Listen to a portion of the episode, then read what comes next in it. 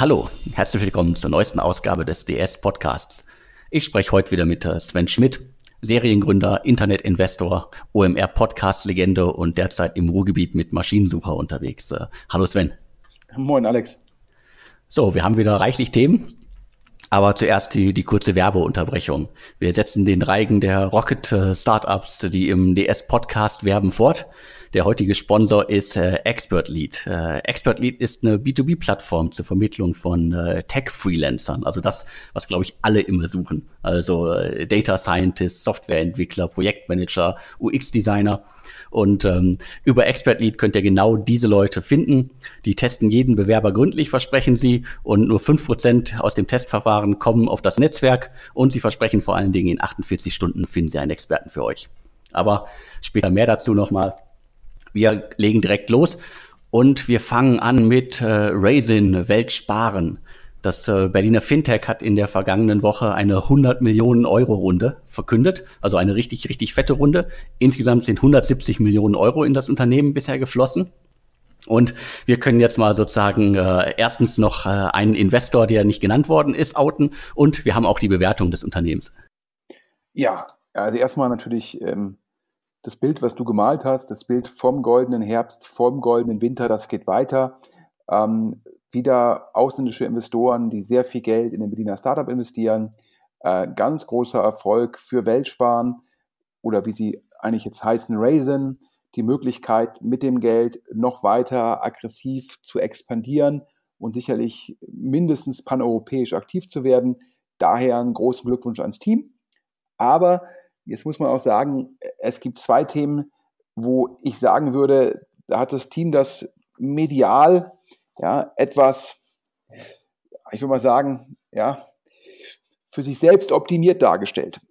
Wer die Presse die letzte Woche verfolgt hat, dachte, wow, interne Runde, Index, Ribbit, Thrive, PayPal, die glauben so stark an die Firma, da gab es gar keine externes Fundraising, die haben das komplett intern gemacht. Und das ist ja meistens immer ein Zeichen, wenn es eine komplett interne Runde ist, dass es entweder äh, arg problematisch ist oder dass es mega, mega gut läuft. In dem Fall sollte sicherlich der äh, Eindruck erweckt werden, dass es mega, mega gut läuft.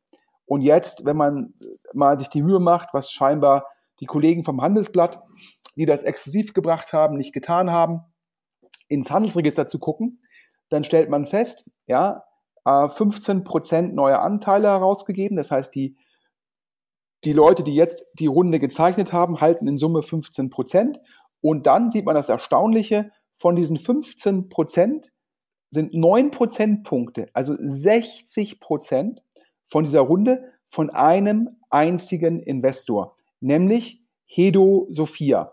Das heißt nicht PayPal, nicht Thrive, nicht Ribbit, nicht Index, sondern die Runde wird angeführt, mal ganz, ganz eindeutig von Hedo Sophia.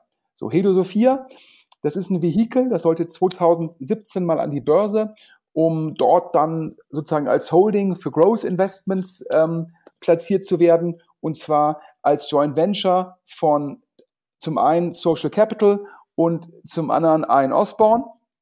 Der Börsengang hat meines Wissens nach halt nicht geklappt, aber in dem Vehikel ist trotzdem Geld viel Geld und so wird jetzt halt nicht als börsennotierte Firma, sondern als private Firma in Growth-Firmen investiert. So, was heißt es, dass Raisin das nicht öffentlich macht? Zum einen, im gewissen Rahmen, ja, sagt man sich, oi, oi, oi, ich will lieber die großen Marken der letzten Runden in den Vordergrund stellen und dass ich jetzt Geld genommen habe von Hedo Sophia und das kann ehrlich gesagt zwei Möglichkeiten haben. Zum einen, die ganzen großen mit den fetten Namen, mit den fetten Marken wie Insight, TPG oder jetzt auch Lightspeed, wo der Brad Toik jetzt auch in Europa aktiv wird, ja, die wollten alle nicht. Und dann bleibt man halt bei Hedo Sophia hängen. Das wäre dann sozusagen adverse Selektion. Oder aber man hat gesagt, mh, hm, ich brauche keine Hilfe mehr, ich brauche keine großen Marken mehr, ich optimiere nur die Bewertung und da dann vielleicht Hedo Sophia potenziell angesehen, vielleicht als dummes Geld von den Kollegen, die höchste Bewertung gezahlt. Ähm, daher, lange Rede, kurzer Sinn, das kann man von außen schwer beurteilen, aber ich habe jetzt gehört, die Bewertung ist jetzt auch bei Weitem nicht so hoch wie bei N26, wie auch wiederum andere Journalisten haben das irgendwie hochgerechnet, also Das fand ich ganz krude zu sagen, N26 hat 300 Millionen bekommen und äh, Raisin 100 Millionen und daher muss dann Raisin ein Drittel von der N26-Bewertung sein. Die Logik erschließt sich mir gar nicht. Auf jeden Fall, wir können die Bewertung hiermit verkünden. Ja, die Post-Money-Bewertung für Raisin ist ungefähr 500 Millionen. Ein halbes Unicorn, auch da ganz großen Glückwunsch, aber nicht die 800, 900 Millionen, die von anderen Wirtschaftsblättern ähm, kommuniziert worden sind. Und ich muss sagen, meine persönliche Einschätzung ist es halt, mh, Inside, die zahlen aktuell sehr hohe Bewertungen und haben eine Supermarke, also das, das Beste aus beiden Welten. Und ich bin schon überrascht, ähm, dass man da jetzt kein Interesse von dem Inside und Co. sozusagen generieren konnte, sondern dass man da jetzt einen Hedo Sophia nehmen musste und man selbst sozusagen, das ist ja so ein bisschen so wie, ähm, ja, das ist äh, der Verwandte, den man immer versteckt. Ja, und so sieht die PM von Raisin aus. Ähm, wir haben da auch bei der Firma nachgefragt und da hieß es nur kein Kommentar, ähm, was ich ja persönlich immer ja auch ein Zeichen ist, wenn man sogar auf Nachfrage dazu nicht stehen will, wo man vorher so eine große PR-Nummer gemacht hat. Ich kann es nicht ganz verstehen. Alex, vielleicht hast du da noch eine Erklärung für. Also eine richtige Erklärung habe ich auch nicht dafür. Ich kann auch nur spekulieren. Äh, PayPal hört sich halt als Investor ziemlich gut an. Äh, wenn man die Berichterstattung verfolgt, dann irgendwie PayPal Investor investiert erneut und so weiter. Das ist halt gut. Hedo Sophia kennt halt kaum jemand. Und ich glaube, äh, selbst wenn man im Handelsregister nachgeguckt hat, äh, war es auch nicht ganz eindeutig schnell herauszufinden. Da mussten wir auch schon ein bisschen, äh, bisschen wühlen. Und äh, ja, was ich halt auch spannend finde, ist diese ganze Diskussion darüber, über die Bewertung des Unternehmens. Also wenn irgendwie von 850 Millionen die Rede ist oder dass äh, äh, Raisin quasi zum Unicorn erhoben wird, das Startup das alles irgendwie hinnimmt und sagt, das ist nicht so wichtig. Und äh, in Wirklichkeit ist die Bewertung ganz, ganz woanders. Dann nutzt man das halt alles gezielt aus, um halt PR zu machen. Also daher, und dann aber wiederum auf Rückfragen kein Kommentar, kein Kommentar zu sagen, das finde ich persönlich irgendwie schwach, aber es zeigt dir halt, wie da Raisin versucht hat, die Öffentlichkeit ja, zu täuschen. Ja, zu, zu täuschen ist jetzt, äh, die haben halt eine eindeutige PR-Strategie und äh, finde es halt ungewöhnlich, dass man den Lead-Investor außen vor lässt. Äh, da sind andere stolz drauf und auch die Investoren wollen das ja jeweils dann auch, äh, dass sie verkündet werden. Täuschen meine ich in dem Sinne, es steht ja schon im Handelsregister, schwarz auf weiß. Und ja, man muss sich reintun. PayPal in Summe über alle Runden hat noch nicht mal die Hälfte der Anteile, die jetzt Hedo Sophia hat. Ja, es sieht für mich so ein bisschen so aus, ja, PayPal hat da irgendwie drei, vier Prozent, Hedo Sophia hat neun Prozent. Trotzdem wird PayPal in den Vordergrund geschoben. Und obwohl es im Handelsregister schon schwarz auf weiß ist, ja, ähm, wird von der Presseabteilung gesagt, ja, schicken Sie mal eine Anfrage und dann gibt es irgendwie keinen Kommentar. Also klar, vielleicht ist täuschen ein hartes Wort, dann sage ich mal an der Nase herumführen. Genau, also äh, die haben halt ihre eigene Story, die sie erzählen wollen und wir erzählen die ganze Story. Ja, ähm, nächstes Thema. Wie gesagt, du hattest ja, ich glaube, du hast es extrem treffsicher damals direkt erkannt. Der goldene Winter, der goldene Herbst und er geht weiter.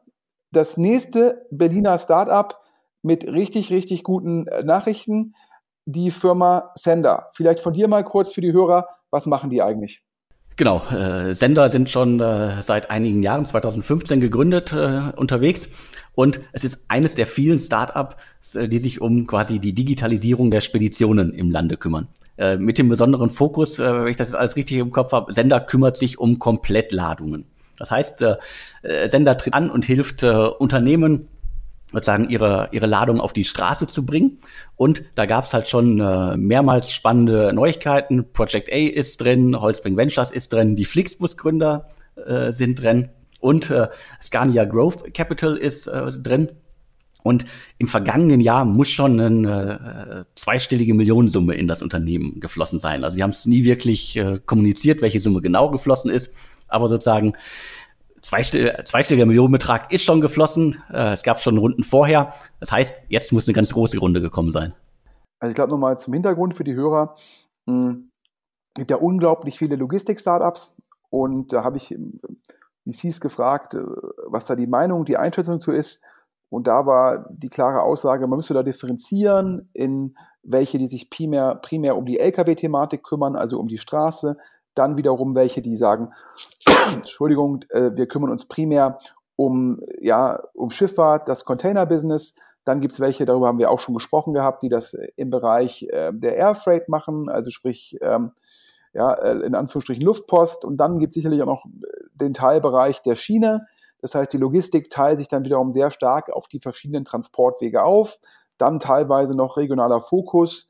Und so kommt es halt in Summe zustande, dass es sehr viele Startups gibt, auch weil der adressierbare Markt sehr groß ist. Und die These ist es, da kann man sozusagen die ganzen, ich sag mal, Intermediäre, die es da aktuell gibt, die ganzen Vermittler, ob es nun bei teilweise im Schifffahrtsbereich irgendwie Räder sind ohne eigene Flotte, die eigentlich nur noch vermitteln, da sozusagen, die könne man halt im Endeffekt angreifen und ähm, dann kann man da natürlich schöne vertikal integrierte Marktplätze bauen, wo man halt auf der einen Seite sozusagen die Logistikpartner hat, auf der anderen Seite die, die Nachfrager und statt im Endeffekt nur ein Classifieds-Modell zu machen, für, führt man halt auch die Transaktion auf der Webseite durch, um halt auch den Nachfrager dauerhaft zu binden.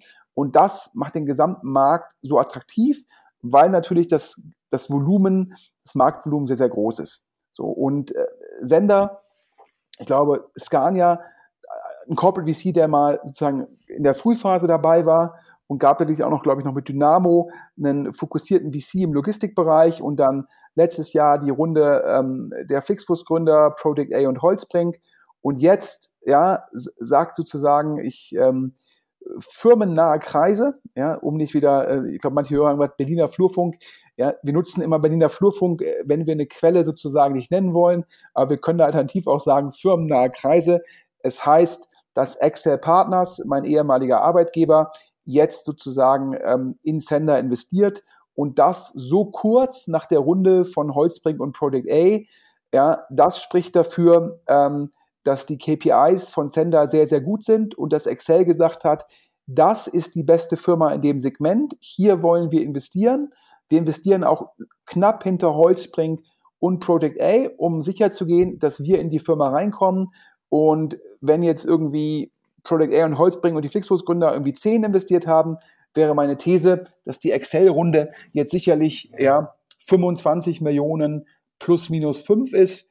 Also sprich, ja, potenziell Sender jetzt auch schon ähm, neunstellig bewertet. Also sicherlich die Post-Money kann potenziell schon 100 Millionen erreicht haben. Und äh, natürlich einen großen Glückwunsch ähm, ans Team. Ich muss zugeben, ich kenne die Gründer nicht. Ich glaube, es sind äh, Julius Köhler, David Nothacker und Nikolaus ähm, Schäfenacker. Und also daher Respekt in einem kompetitiven Umfeld, wo es auch viel Konkurrenz gibt, jetzt Excel gewonnen zu haben, das spricht von ähm, operativer Exzellenz. Auf jeden Fall. Also ich glaube, da werden wir noch einiges von hören von dem Startup, von dem Unternehmen. Bisher waren die, glaube ich, relativ zurückhaltend und äh, ich glaube, die letzte Finanzierungsrunde hatten wir auf deutsche Startups auch als erste glaube ich, mit Verweis auf das Handelsregister. Und äh, danach äh, sozusagen gab es irgendwie einige Infos zu der äh, Höhe der Runde. Jetzt nochmal eine kurze Werbeunterbrechung. Ähm, wir hatten ja eben schon gesprochen, ja, unser drittes Rocket Startup in Folge, Expert Lead. Ähm, und kann ich natürlich wiederum nochmal anbringen, ja, in meiner Rolle als ähm, Geschäftsführer von Maschinensucher. Ähm, wir suchen gute Leute und ist natürlich aktuell im IT-Umfeld schwer, gute Leute zu finden. Ist dann auch teilweise schwer, passgenaue, gute äh, Freiberufler zu finden. Und ich glaube, ähm, das ist ein Thema, äh, wo Expert Lead sich dieser Problematik annimmt, Alex. Genau, das äh, Startup testet jeden Kandidaten in einem mehrstufigen äh, Prozess, also codebasiert äh, via Coding-Test äh, habe ich hier auf meiner Liste stehen und ein Live-Coding-Interview nehmen die dann in ihr Netzwerk auf. Äh, man kann sozusagen über die Plattform äh, die einzelnen Kandidaten suchen, die man braucht für den Jobausschreibung. Und das Spannende dabei, man erhält einen festen Kontakt bei Expert Lead und äh, der ist immer erreichbar, verspricht das Unternehmen. Und sie sorgen dafür, dass es auch ähm, alles reibungslos funktioniert, wenn man jemanden sucht. Wer also einen Freiberufler sucht, ja, ich glaube, es hört sich auf jeden Fall sehr, sehr gut an. Ich sage ja auch immer allen Leuten, gerade Startups in der Anfangsphase, ähm, die sollte man immer nutzen denn es ist dann meistens eine Dienstleistung, die im gewissen Rahmen vom Kapitalgeber subventioniert wird. Also daher kriegt man meistens mehr für sein Geld ähm, als in anderen Fällen.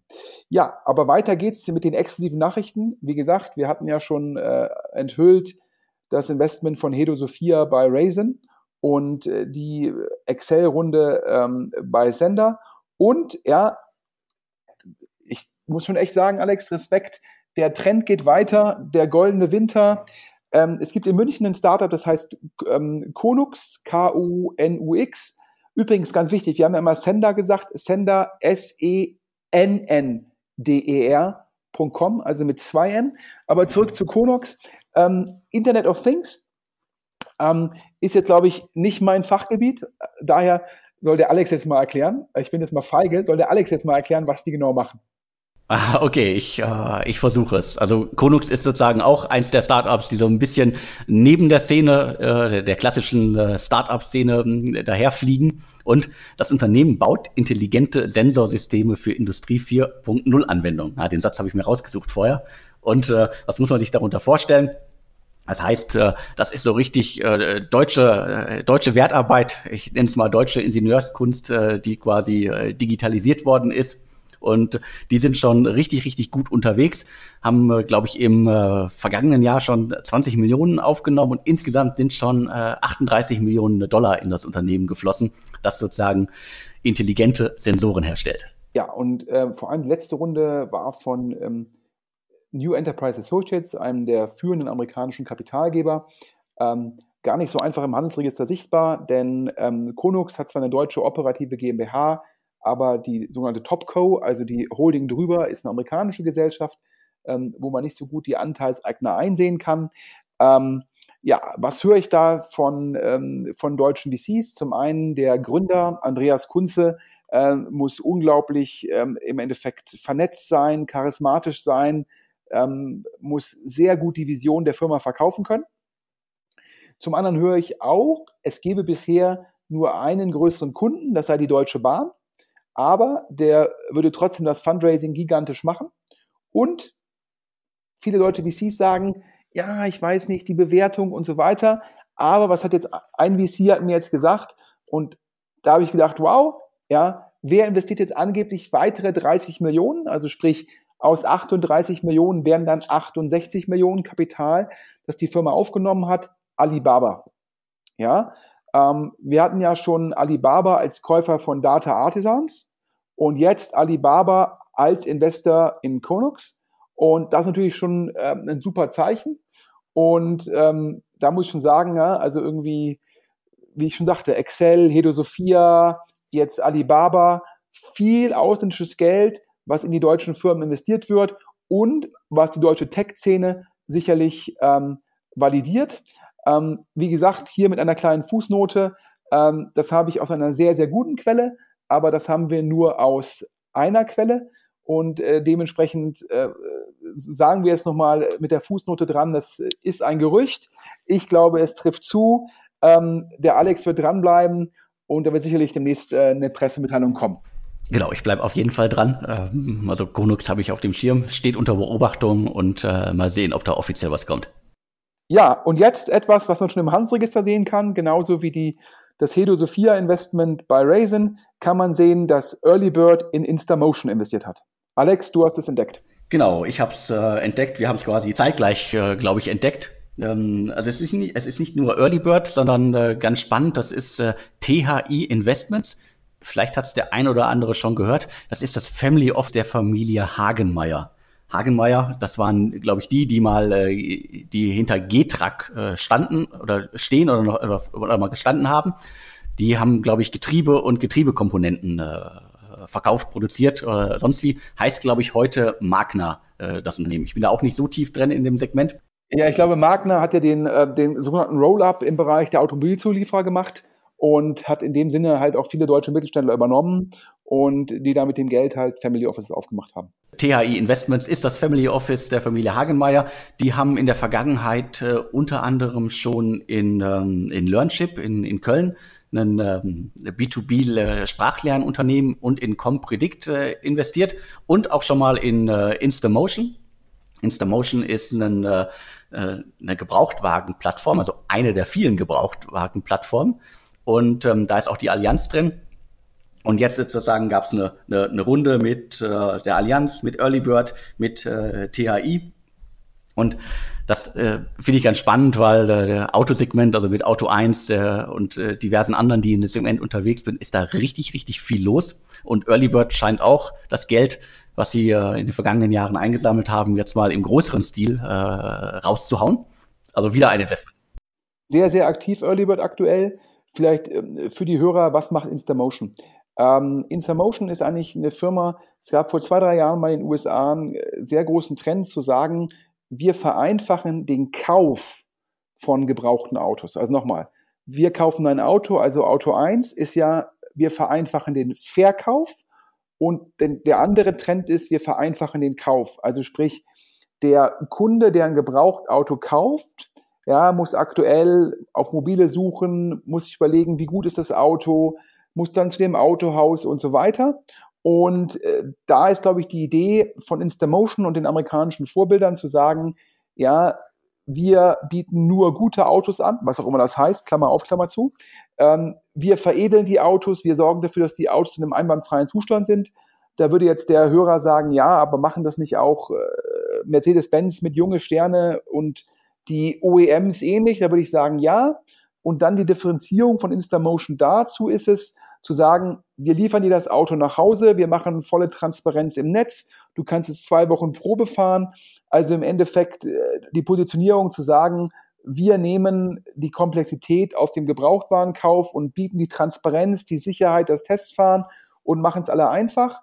Ähm, ich glaube persönlich, ähm, kein, kein einfacher Markt, ähm, denn man muss ja sehen, zum einen laufen wir in einem eine Situation rein von irgendwie äh, Drive Now, Car2Go. Dann haben wir letzte Woche auch die 25 Millionen Runde von Cluno gehabt. Also sprich, ich miete mir ein Auto für einen begrenzten Zeitraum.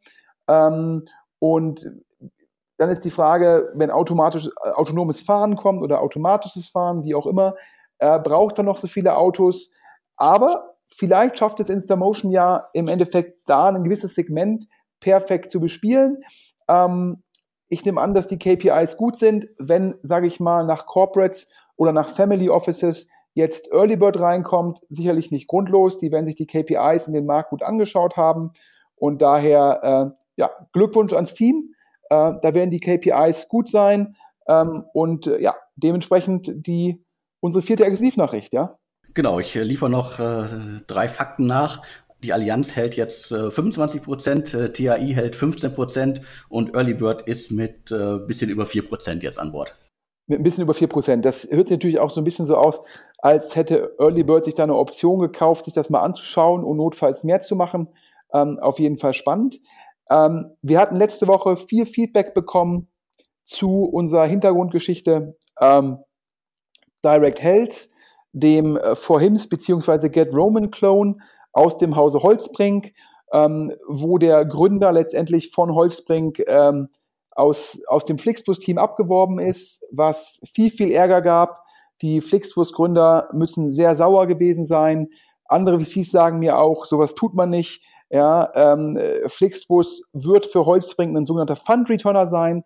Das heißt, Holzbrink wird mit ihrem Anteil an Flixbus so viel Geld verdienen, dass der gesamte Fund wo Holzbrink in 30, 35 Firmen investiert, damit refinanziert ist.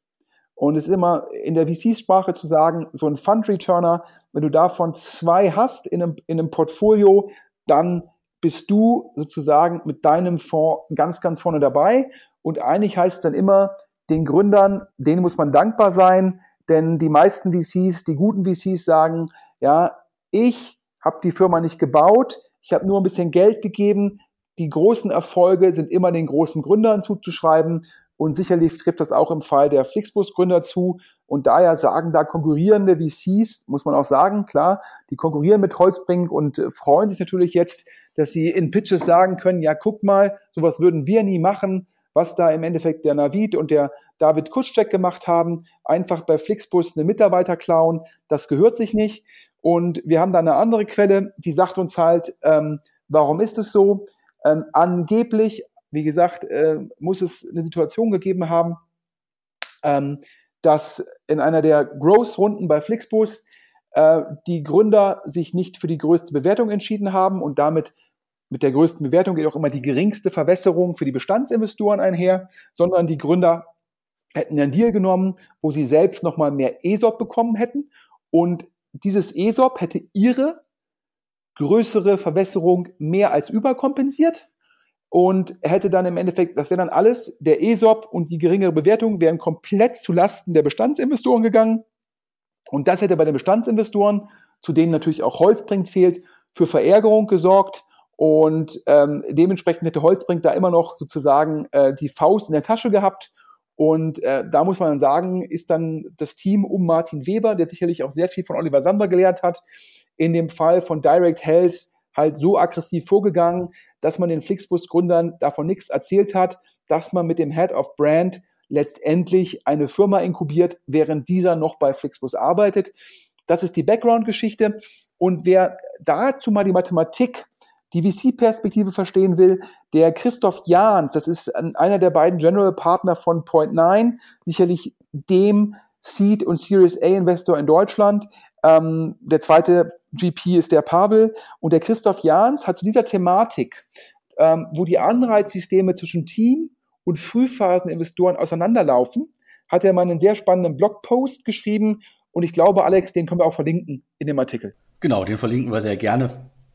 Und äh, ja, äh, ein, ein spannendes kleines äh, Zerwürfnis äh, zwischen Investor und äh, ja wirklich einem der, äh, der, der Unicorns, die wir in, in Deutschland haben kann man nur sagen, äh, macht man nicht, hat immer ein Geschmäckle und man sollte vorher fragen. Korrekt. Ja, das waren äh, die, der Podcast für diese Woche. Ich glaube, wir wünschen allen Hörern einen guten Start. Aber zum Schluss nochmal ähm, noch ein Hinweis ähm, von, ähm, von unserem Sponsor, von, von Expert Lead, wo man auch sagen will, wer den Podcast sponsern will, bitte schreibt an podcast.deutschestartups.de.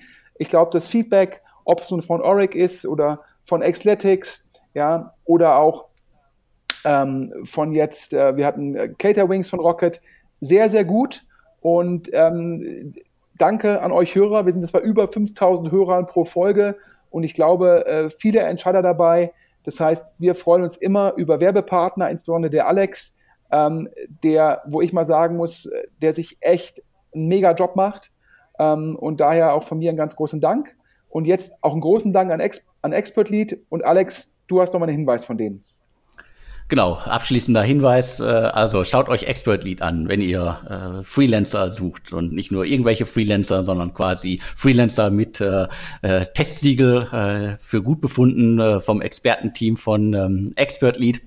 Und abschließender Hinweis noch, das Ganze schreibt sich E X P E R T L E A D und .com findet ihr die, äh, die URL. Schaut euch euch an. Vielen Dank an den Sponsor und wir hören uns nächste Woche wieder. Alex, vielen Dank und an die Hörer einen guten Wochenstart. Genau, auch nochmal danke für das Lob und bis dann.